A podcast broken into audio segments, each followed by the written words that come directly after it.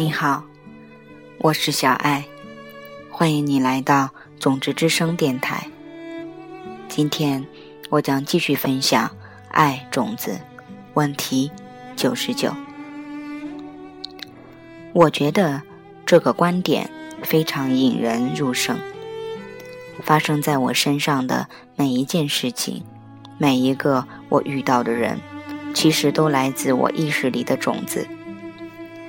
这些种子是通过我对别人好或不好而种下的，但我的丈夫却认为这毫无道理，而这点让我觉得我们之间有某种隔阂。我要种下什么样的种子，才能看到我的丈夫明白种子主导一切？我们活在一个人们。不太相信种子主导一切的世界，不相信其实我们周围所有的人和环境是由我们如何对待别人所创造的。我们常常提到要做好人，然后我们也都尽力的完善自己，但我们却又无法完全相信工作上遇到的那些讨人厌的同事。其实是因为我们对自己的孩子偶尔大呼小叫造成的。我对艾琳娜说道：“简单来说，你不仅仅是在问怎么样种种子来看到你的丈夫尝试用种子的原理来经营他的生活。我想说的是，可以让每个人都那样过生活。”总而言之，什么样的种子可以让我们看到整个星球的人都按照一个法则生活？所有在我生命中发生的事，都直接取决于我对他人的照顾程度。艾丽娜和我几乎是在相互喊叫，因为我们坐在一辆嘈杂的俄罗斯巴士上。而彼此隔着一条走道。这巴士正前往内瓦海湾，位于圣彼得堡的北部。艾丽娜隔壁坐着她的同事斯维特兰娜，她的同事此刻正专注地听我们说话。我猜，他家里也有同样的问题。我们的身后是一大群金刚学院的讲师，全部出发前往在美丽的郊外所举办的商业进修营。你的意思是说，他说话时带着可爱的俄罗斯腔调。只要我了解到怎么活在一个依靠法种子法则运转的世界，那我就自然而然。会看到亚历山德伦他自己也运用种子的原理经营生活，是吗？我点头道：“我的意思是，想想我们还是孩子的时候，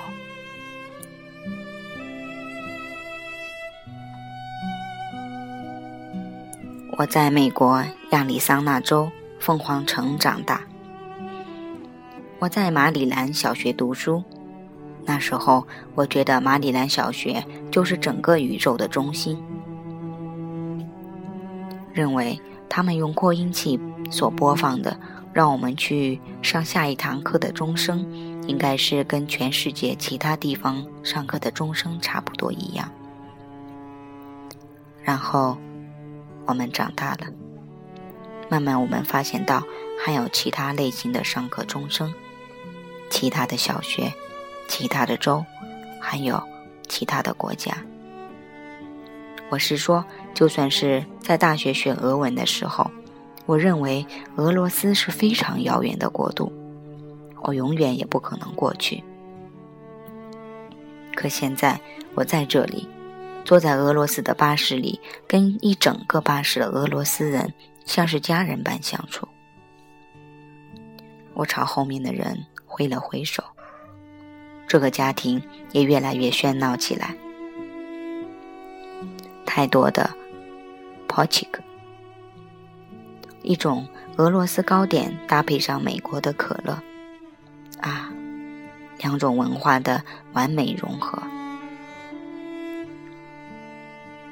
艾丽娜说：“嗯，那是挺好的。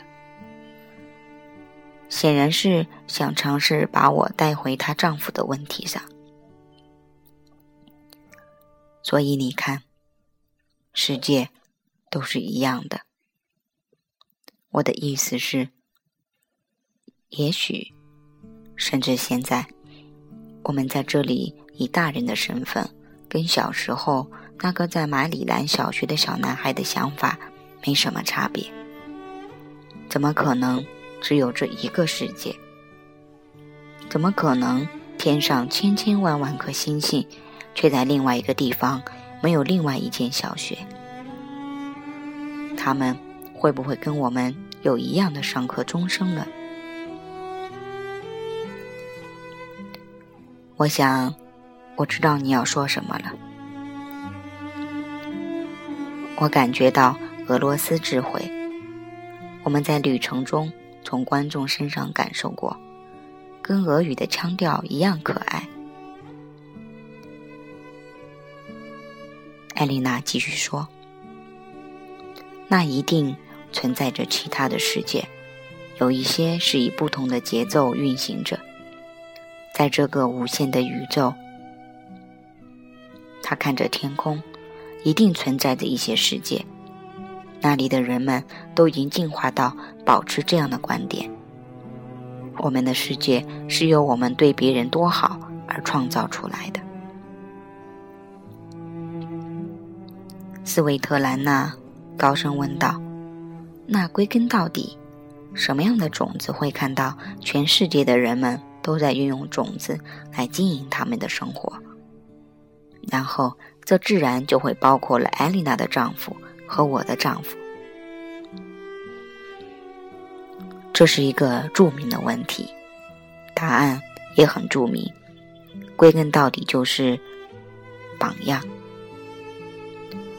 我坐了一会儿，有一点惊讶，这个俄罗斯词汇居然突然出现在我的脑袋里，而且非常清晰。自从上完大学那些折磨人的俄语课后，我差不多有三十多年没有听到过这个词了。一个活生生的榜样，艾丽娜翻译道。我点头，那就是种子。那个种子让我们看到，全世界的人都善待他人，因为他们都知道这是美满生活的种子。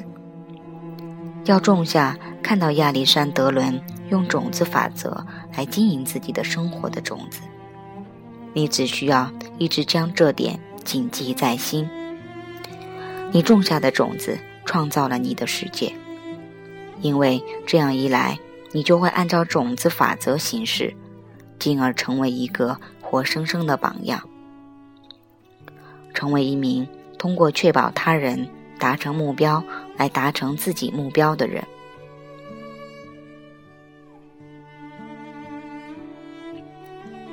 所以，你看，我们谈论的是如何让你的生命格局更大。你不单单只是通过帮助别人实现经济独立，从而实现自己的经济独立，也不单单只是通过陪伴那些需要陪伴的人，而与你的丈夫保持着美好的关系。这些特定的种子，是你为了具体的生命目标而种下的。更大范围来说，要点是你通过辨认出你需要种下的种子，来解决一切事情。你不需要再笨手笨脚地尝试改变外在的世界。如果我要寻找一个伴侣，我应该上网还是去夜总会找？红色的还是粉红色的口红比较好？你不需要再那么思考。你要的任何东西，不管是大是小，比如这个月减轻五磅，或是消灭世界上的战争，都可以从内在的开始解决。只需要在你心里种下种子，然后外在世界就会自然的改变。人们看到你用截然不同的方式行事，也许他们了解你这么做背后的原理，但更可能他们只是感觉到你如何做事，感觉到榜样的力量，然后他们就效仿你，接着就会扩散。当你把它运用在生命中的所有事情时，至少你会看到亚历山德伦。开始使用种子原理。那个司机突然停下巴士，然后指向他的左边。芬兰的海湾充斥着地平线，还有一个小小的海滩。我们全都冲出去跟海水亲密接触，然后马上跑回巴士，充满了欢声笑语。同时，全身瑟瑟发抖。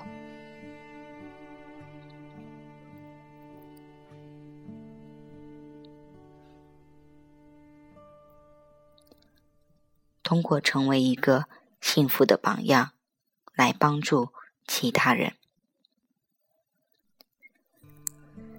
亲爱的朋友，爱种子问题九十九。文章的部分已经到这里分享完了，现在又到了小爱的独白时刻。前几天，我跟我的妹妹的男朋友讲彼得空性，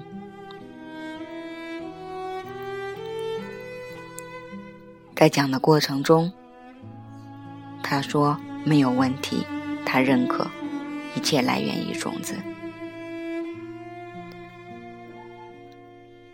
我鼓励他提出挑战的问题来，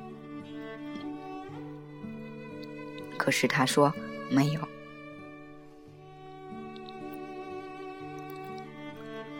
他们离开我家后，我带上蓝妞出去散步。